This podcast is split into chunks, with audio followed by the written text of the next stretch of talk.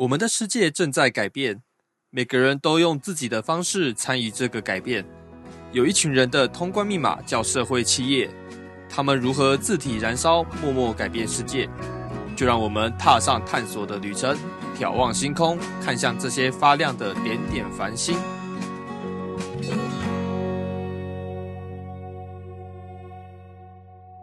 社创波波，今天听谁说？各位关心社会企业发展的朋友，大家好，我是今天的主持人黄淑芬。今天我们又回到了我们的那个原点啊，重新开始。今天邀请到的贵宾是我的老师胡泽生胡老师，那请老师跟大家打个招呼。好，各位听众、各位朋友，大家好，好久没在这边跟各位聊一聊了。老师，你怎么讲话不太有元气？你最近又去旅行了吗？哦，是吗？不过讲旅行应该是八月三十号的事。嗯，那老师，你要不要讲一下你又跑去哪里啦？呃，当然老地方啦，乌干达。我最近到了晚年，对非洲的一些朋友们，对那边的一些，尤其是比较农村贫穷的这些农友们，我有一些使命感跟一些兴趣。你就是放不下。对，哎大概未来我也都会往那跑。这样子啊、对，讲的这么肯定。呃，非常肯定。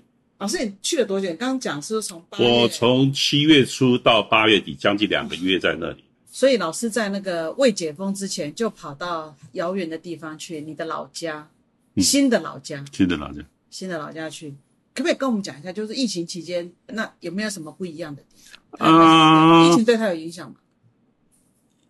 几乎没有什么改变啊，物价变高了倒是真的，反而是我们很不习惯的是，出门拿了一个口罩才发觉，哎，白拿了，身上从此他们不用戴口罩。在那边两个月没有一天戴口罩，你戴口罩反而被人家视为异类，哎，老师，我们的那个听众有一些是新朋友，是的，你可不可以跟大家讲一下，你到乌干达去到底是去做什么？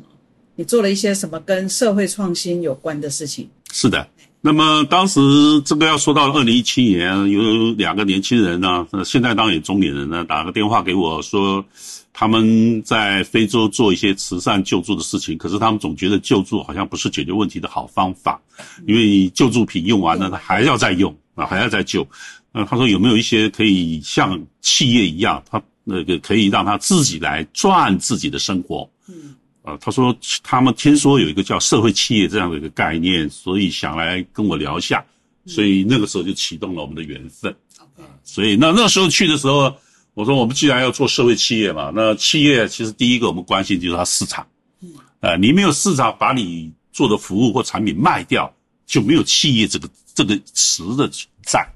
所以我说好，那你先让我看一下那边的资料，他就把那照片给我看了一下，因为我现在要找需求，因为我们找市场一定是需求。需求嘛啊，痛点在？，对，那有那个痛点，那我就要下一步才去思考，我能不能设计出你能够买、适合你用、你负担得起，嗯。呃，这叫产品设计、产品创新。嗯。那我那时候一看他给我的资料，我说太好了，这边百物都需要，嗯。因为厨房三个石头，嗯。脚底下没有鞋子，身上没有一件干净的好衣服，嗯呃，那个屋子的墙壁是泥土就搭上去的，嗯啊，厕所就是挖个洞啊。我说这个叫做百废，它不叫废，就百无。百无代举。代代废是说有了以后坏掉，对它是连根都没有存在过。好，我说太棒了，那这个需求到处都是，就看我们下一步能不能设计出适合他们的。对，所以它一定是叫做社会创新，为他们去设计一个他买得起、用得到，而且有市场。他甚至自己能够来做，而且还能卖掉。OK，所以就开启了我一系列的，我们就在那就投投入一些农业上面的技术。所以我因为我跟我们今天的这个事情到了第三季，嗯那我们在第一季的时候，其实就是我跟跟胡老师两个那个对话，谈一些对于社会企业还有对于这些社会创业的一些概念。所以有兴趣的朋友呢，欢迎回到社创波波的第一季，里面有蛮多那个我们虽然那时候比较没有经验，然后有很多的制作，也许杂讯会比较多，但是我相信里面的内容其实是原汁原味的哈，所以。我们基本上在第一季的时候已经把整个社会企业的介绍已经做的差不多了。那我今天呢，这个孽徒总是要给老师一点挑战嘛。我想跟老师来谈一谈未来的事情啊，就是说，社会企业从老师那时候在辅仁大学开始倡议啊，成立了那个社会企业研究中心，然后成立社会企业研究所啊，那个硕士班的研究所，然后到现在已经超过十五年了吧？十五年了，已经正好十五年了嘛。那这十五年以后呢？我觉得也看得到，现在其实是百花齐放，就每个人对社会企业都有他的诠释，嗯哼，然后也用自己的姿态跟自己的方法，然后再塑造这整个的那个生态圈。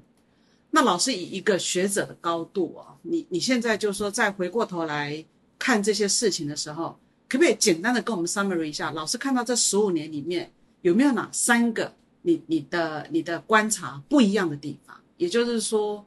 这些社会企业或者是这些社会创业家对我们的社会产生的影响，三个就好，不然的话你会讲三天。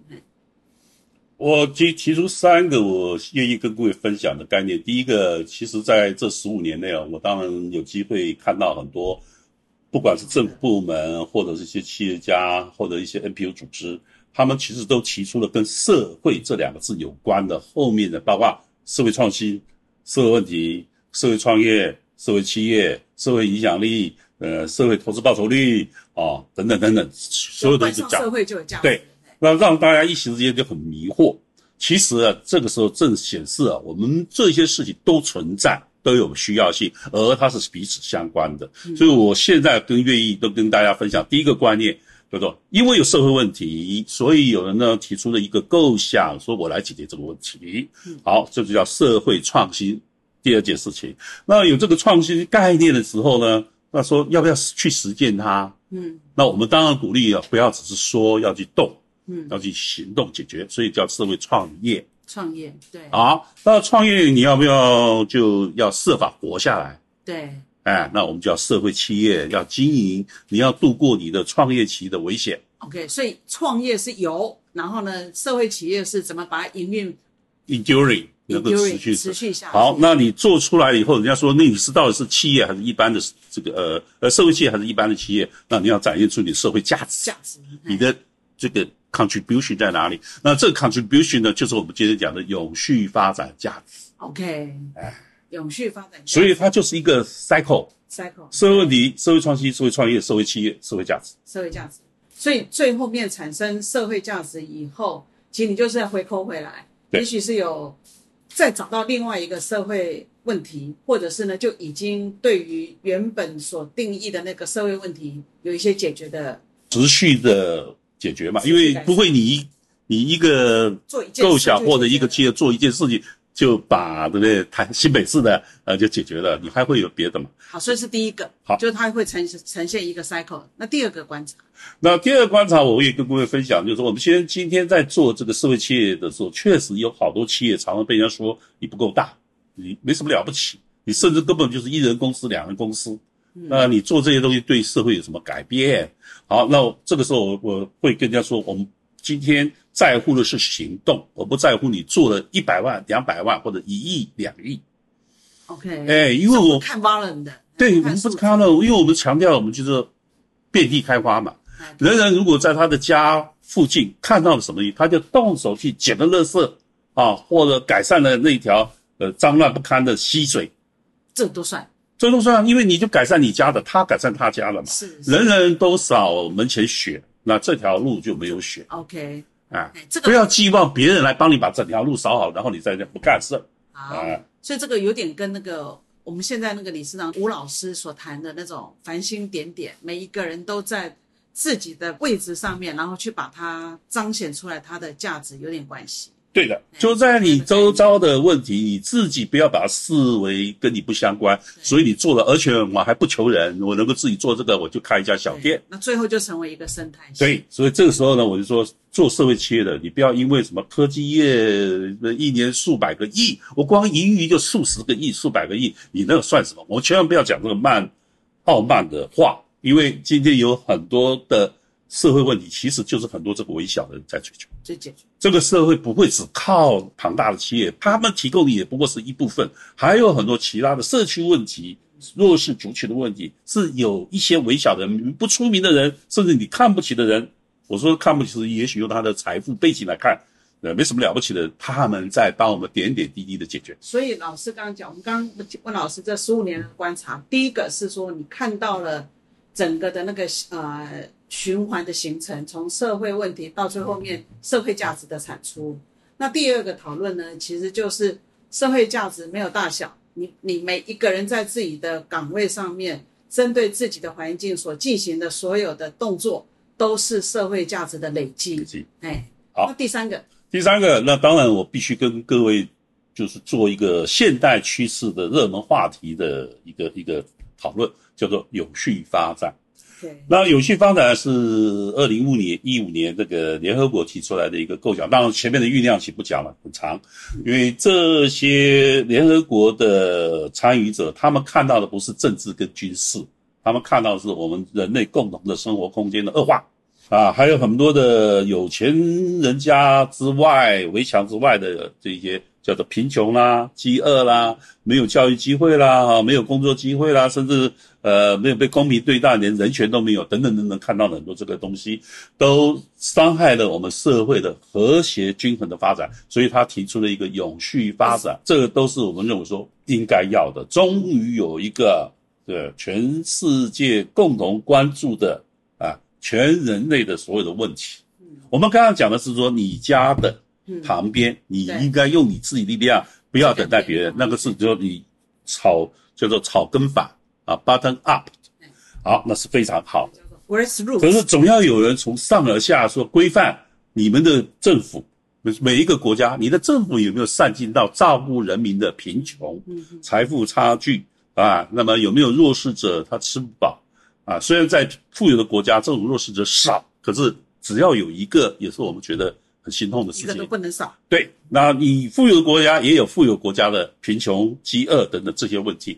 那你有没有在你的施政上，做一些事？在你的那个这个社会福利制度上，等等等等这些，它是用这样的一个 top down 规范每个国家、每一个部门、每一个层级，甚至最后到大学、嗯，社区组织、NPO 组织，你们是不是就要一条边下来的贯彻我们大家对这些事情的关？关怀，所以那个叫做就是给一个 guidance，然后所以他就 guidance，对，他他这样下来嘛，下来。那跟我们社会企业所讲社会价值是不是就不一样呢？当然不是。对我我我是一回事。我刚有在想到一个事情是说，SDGs 是二零，老师说是二零一五年，一五年一五年提出来。那当然之前还有别的倡议啦。是。那老师在开始。倡议那个社会企业的时候，也是差不多在零九二零零九零九那时候才开始做这件事情。那刚开始做的时候，一定是很很寂寞，因为那时候我们大部分的人，我们的理解都还是那个商业主流，是的啊，那还是以资本创新为优先。那现在刚好就感觉那个风起了，就是说大家已经开始比较关心我们共同的一些人类共同遇到的这些议题。那后来又听到了那个 ESG，嗯，那 ESG 跟 SDG 用个比较简单的白话来讲，他们有不同的。SDG 它是比较用人类人文或者是人权的概念看下来，啊，所以各个国家透过它的执行工具是国家的政府政策，啊，或者社会辅助组织，你们自己的服务有没有涵盖到他所关心的十七项？其实他并没有说十。没有第十八项啊，SDGs，对，它是每个国家你还可以自己定的，因为国情不同嘛。对对对。那 ESG 是什么呢？因为所有这些事情涵盖下来的时候，他们发觉啊有一个漏洞。这个漏洞呢，就是说我们最关心的环境污染。哦，我不要讲，我讲很多企业家不高兴。可是事实上这是实情啊，因为这些环境污染、资源的耗用、能源的使用，最后产生的一些。垃圾其实都是来自于我们的生产跟消费活动嘛。对对。那这个才是，尤其在环境议题上，他发觉这个是我们今天所倡议的工商经济，它发展的越蓬勃，那这一块的问题，environment 这问题就越严重。嗯。那我们一直在强调 CSR 企业社会责任。对。可是我们的企业社会责任呢，没有一个明确的指标跟 format。嗯。那 CSR 绝大多数，包括到。国外也都是就是各说各话嘛，编一个漂亮的故事，讲起来很感人的，等等等等的啊，充满企业理念的一个 CSR report。可这 report 你看不到时机，嗯，啊，只看到你的理想，看到你的 promise，嗯，看不到 outcome，嗯。所以呢，就另外成立了一个叫 ESG，OK，尤其是 GRI 这个机机构叫 Global Reporting Initiative，那你就可以看出来 Global Report Reporting what。Report 以前是那个在财务里面是会计，也是也是 general report 嘛，对对，然后那个所以就是 report on environment，social social responsibility。responsibility，OK，然后他说这个 social responsibility 里呢，它在分三个类别，三个范围，叫 three button line，哎，三重底线。啊，第一个，我们对环境要有社会责任，所以它完全是针对企业里的生产活动、产品设计，OK，哎，在环境面，那你要注重材料、耗用的资源、能源、排放的水，对等等的，他列了八大细项指标。OK，啊，这个细项指标基本上你就是企业里面第一个，你用了多少能源，用了多少耗料，那这些东西最后到垃圾场就变成多少垃圾，是。它完全是规范企业的。可是我的很多很多在企业界的朋友啊，他们现在就是可能供应商供应商的上游的要求啊，或者他们对那个写那个 report 啊，那个哀声哀鸿遍野，因为他们就觉得，比如说像有一家金融机构，他就说他们一直在计算他们用了多少多少那个营业值，用了多少，每天都在做统计，都在写报告，他就回过头来那个呃基层执行的人、执行单位的人就会一直一直在挑战说，他们这样子做对到底对地球有什么帮助？他们不明白。老师怎么帮我想想看，怎么回应这样这种挑战？这是第一个，是就他们要改变他的行为哦，他们现在就是为了要完成那个总行或总公司的要求，或者是客户的要求，那报表填不完呢。是的，这个是我们一直觉得很遗憾的事情，就是说，其实它本来是个良善的美意，希望提供所有的企业有一个标准格式啊，做一些呃省哦减啊，或者是增加一些碳的存量的的这些好事。可是对于很多纯商业企业的时候，他以前只教到说你怎么去用料节省，他看到是成本问题，他看不到碳。嗯所以很可能今天我要他去用一张纸叫回收纸，嗯，他看到是回收纸比干净的白纸来的贵，贵，哎，所以呢，我如果是一个好的经理人，我应该去买那个干干净的，可是，有效率的，对又便宜又便宜又好。哎，那你为什么反而要去我我要我买一个看起来灰灰的、粗粗的，而且还比较贵？对，所以他改变改变不了这样的一个叫做哲学的伦理思维，OK，哎。所以那我们是因为说你要做这件事情，因为你背后有一个环境的考量的时候，你当然要让你不方便一点，而且甚至价格贵一点，嗯因为这个是让你材料纸材要多用一遍嘛，环境就减少一些负担。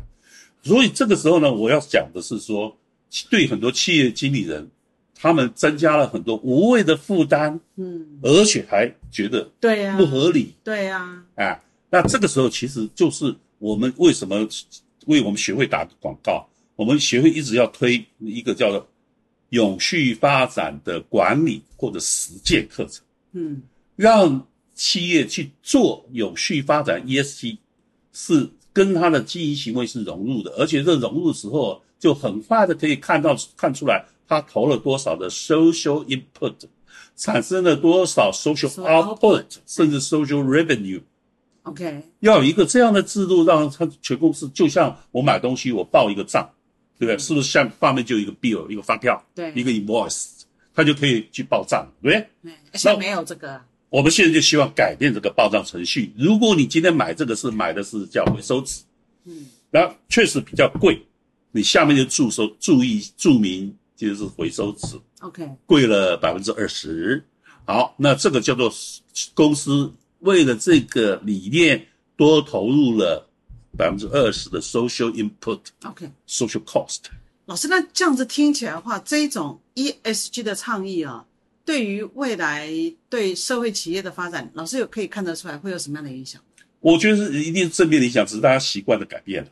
可是如果，所以哦，应该这样讲，就是说老师刚刚的说法，其实不是在改变报告的形式。以前我们常讲嘛，就是说你不改变你的商业行为的话，你你会计报表不应该我们不能改会计报表，对，不能。可是我们希望在会计报表的形成的时候，过程中，你有一个栏位让他填这个支出是比较有社会价值的，什么价值的支出，多少金额？例如说你跟小农买，你不跟这个大的进口商买一些农产品又，好，那个又便宜又好，可是事实上也许是比较悬。嘿，那我今天买就是一个小农，那你注明一下，我这一批原料是小农某某社区。所以是改变我们的呃采购系统里面的注记的部分。，对，嘿，其实很简单，就是一个注记。那么我们就希望说，我们要开的课不是让你去变成把 ESG 的那个东西倒背如流，我觉得那个不需要你倒背如流，而是希望你说如何把它融入到企业里面的产销人财研啊这这个管理活动里面去。那啊老师，那这样的话，社会企业怎么样去搭这个顺风车？是算顺风车吧？呃，应该是大家共同共同推这件事情，都为我们社会发挥出你的推力。今天我们的社会要改变，要有行动力，光嘴巴说是没有用的。嗯，那政府要做，社会组织要做，企业更要做。那企业更要做，我不希望让那个那个企业同仁觉得他好像做了一些额外不必要的事情，而是说就是在他日常的经营管理里面就可以。OK，老师讲这个概念，让我影想起了以前我们在做绩效管理的时候，有一个说法是说指标影响行为。是，所以所以现在就是透过资讯跟数字的累积，然后产生出来，有点像一个诊断书一样，就告诉你说你现在 ESG 的部分做的状况如何。那好一点的企业，它可能会找到一些，它不会去不能去改账嘛，所以他就会采取一些可能在采购，可能在制度的设计，一些比较好的或者是友善的对 ESG 有助力的一些 impact 的方法，然后去去改变它的营运行为。是可听起来好难呢，我们我修正一下词，不要叫改变，影响对，让他去做一点修正，叫做兼顾。兼顾。哎，今天我们不能只做纯商业的了，嗯因为 CSR 已经从一个承诺到一个行动的这个阶段，GR 要的是行动。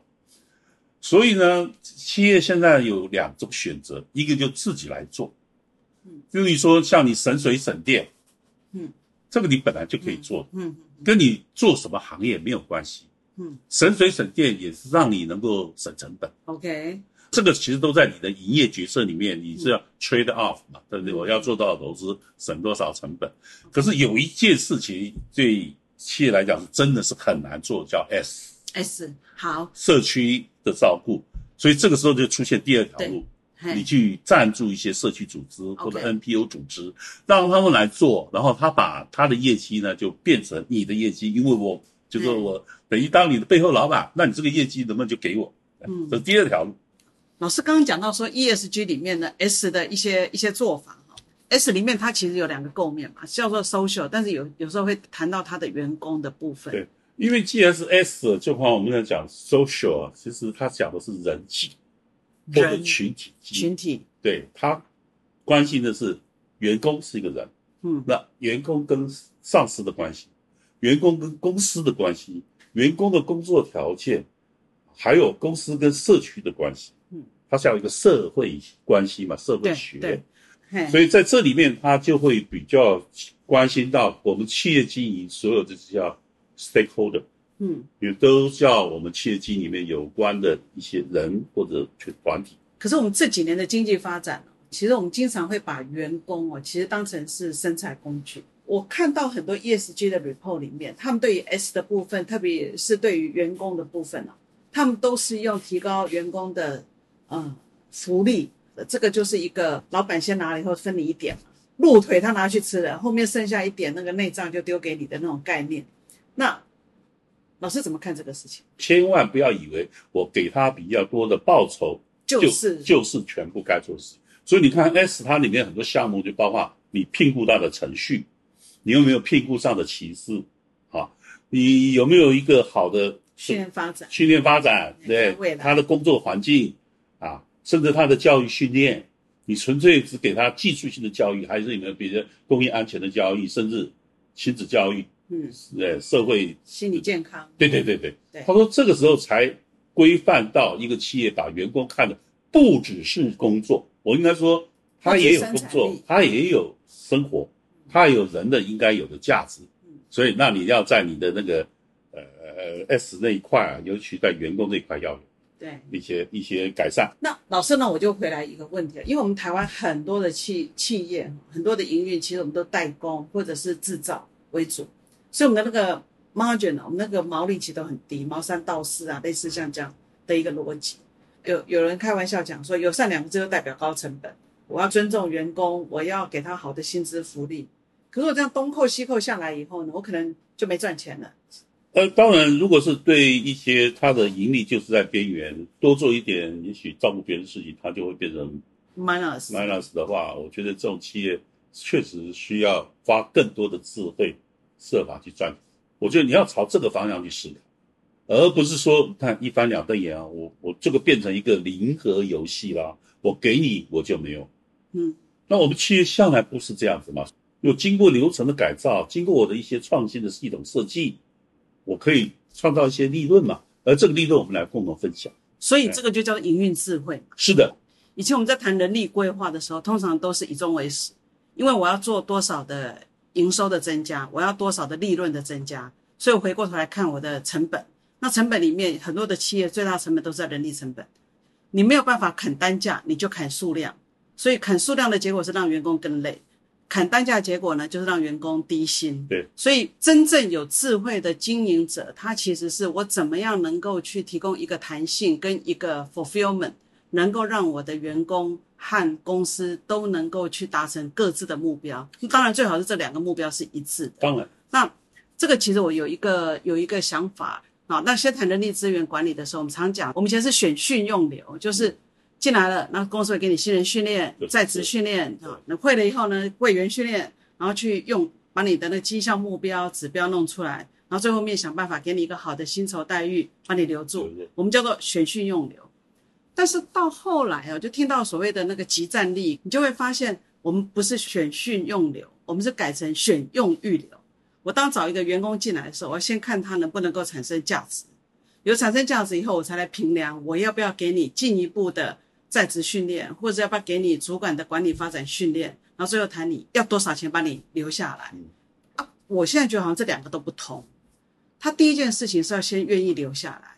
所以比较是变成是我选的人进来以后，我要先想办法留任他，因为留下来你才有办法去谈我后面要不要给你发展，我要会要要要给你什么样的工作项目跟工作任务。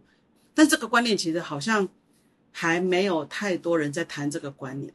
那也许这个也是我们在社会企业里面我看到，我觉得他比较有机会去实现的一个地方。就是一个员工或者是一个伙伴进来的时候，我们先来谈一谈彼此的期待。嗯，那你能不能在这边实践我的想法？我能不能够提供你你所需要的资源？这个也许也是我们未来的体制上面的一些改革。那接下来我想要问老师一下，老师你认为哈 ESG 或者是社会企业未来的发展会有什么样的变化吗？没有变化，我觉得这个路已经很明显了。就是社会学一直看的叫社会问题跟社会问题解决，那解决后自然产生的改变就是价值。我们不会因为后面的价值而评估我要不要做这件事，是因为我看到前面有问题，啊，我感同身受或者我忍耐不下去我就做了。所以我是为了问题而做，那最后产生的结果，那哦，应该说为了问题受苦者而做，啊，不为了谁来称赞我或者。说我很棒，一定要受苦的人吗？因为你没有问题的话，就就是一般商业就好嗯，啊，一般商业其实很简单嘛。我们的主体就是投资者，就是一个能够让我赚钱的生意机会嘛。讲什么那个 mission 干什么？你如果卖 iPhone 手机有什么 mission？有啊，改变人类生活。哦，好，改变生活都改变。讲的是呢啊，那人类生活确实改变，可是重要是它的改变是让我赚大钱嘛。OK，哎。嗯，我改变了人家生活。你真的有去关心说那个人类生活是什么人，有什么生活改变？啊，那有些人改变了，那只是说 iPhone 一、iPhone 二一到 iPhone 十四，那他改变了什么？花的钱更多而已嘛。那另外有些人是买不起 iPhone 的，你从来不去看他嘛。我是说，这个就是一般的商业企业，我们不要去说它是什么，它就是存在有两百多年了，啊，叫资本型企业。可是另外有些人他是买不起 iPhone，甚至连小米他都买不起。那这些人他的改变，你为什么不在乎呢？不要忘了这批人在数字上来讲，他几乎占了我们人类生活的百分之四十。四十，百分之四十到五十，甚至将来会更高。嗯，啊，那这些人也是人啊，也是百分之四十，将近三十多万、四十亿人口。那这边就不需要企业嘛，他们有需求啊，他需求多得很啊，而且强烈的要命，就看你能不能设计一套。啊，那这个就是我们今天说，我们过去看到的叫主流社会，那今天的社会界看到的叫非主流社会。我们看到的就是阴阳学里面的阳，阳，我们看不到阴。我们看得到漂亮的 iPhone，我们看不到这个 iPhone。明年如果被你淘汰掉以后，丢到哪里去？会不会被环境的负担？就是现在有很多企业确实他在执行他的 CSR，他发觉我没有办法分出我的本业，因为我是做电子的，我做电动车的，我怎么可能分人去做社区服务啊？那你们那边社区有很多服务单位啊，那你要不要就做我想要做的社区服务？OK，所以是资源易做，所以这个就是 interface。对，哎，那非常好。我看到越来越多的企业开始说，我没有办法去社区，那么你们社区那么多组织，你要不要跟我合作？就是我刚刚讲的，其实很多社会企业或者社区组织、NPO 组织，你们有机会了。你面前做起来孤零零的啊，这个有一餐没一餐的。现在呢，你可以跟企业。借由 CSR，那企业照做他的本业，那你也做你的本业。OK，好，老师，我最后想要问你一个问题啊，就是说，以一个社会企业的先驱者，你要给现在在线上，包括你自己在内很努力的这些伙伴，有些什么样的建议？我觉得过去我们谈社会企业的时候，会比较强调坚持，啊，做你自己该做的或者你觉得对的事情。那我们现在发觉，在永续的这个情况下，就是刚才你讲的，就是一般企业跟社会面的一些服务议题，怎么样有一个 interface？那这个是一个非常好的破题。那我觉得这个是为我们 NPO 组织或社区组织啊，打开了一扇窗。今天呢，我们也要去顾到一些有序发展的绩效指标。你在做这个社会服务的时候，你要做好准备，就是我这些服务的成果。有哪些是跟 SDG 或者 ESG 是相合的？嗯，那请你务必准备好你这些成果。你不见得要去申请 ESG 的 GRI 的那个报表，因为你没有到那个程度。可是你做出来的所有服务，你要做出记录。比如说，我今天服务了多少啊单亲家庭孩子的照顾，我提供了他多少份餐饮，你要做好这个记录。因为这个记录，也许有一些企业他会想要做社区照顾、弱势照顾的，那正好这个业绩就可以跟他。这样子听起来，它比较像是一个借力使力的概念。是的，就是说过去我们很多的社会创业家其实都埋埋头苦干嘛，是就不管外面的风风雨雨，他就觉得做执念在做他自己那是过去应该做的事，但是那已经过去了。呃，该做该做继续做继续做，但是你头要抬起来，对，看看风向在哪里。起风的时候呢，要顺风而起，扬帆而起，surfing on the on the site，哎，就是那个逐浪的呃。现在你做的事情开始有人要买单了，嗯，多好啊，对不对？那就就形成一个很好的买方卖方嘛，就形成一个供应的。所以未来学会也可以扮演这个 interface 的角色。我们一直想着扮这演这个角色，对，就是一个中介的角色。对，那我们学会有一点困扰，因为我们服务的对象是社会大众的资。哦，因为我们是学会。对，那我们要找到一些企业机构，说你要不要赞助这种提供社会薪资的这种的叫基金会或者企业，要找到这样子。是，这个未来你还好多好多议题要谈。所以既然要扬帆而起，那个包括那个安全带要先绑好。风起的时候呢，船会走，但是浪也会起来。所以 be ready。那透过这个浪潮的风起云涌。然后让我们的社会变得更好，所以今天非常感谢老师，好的，谢谢大家。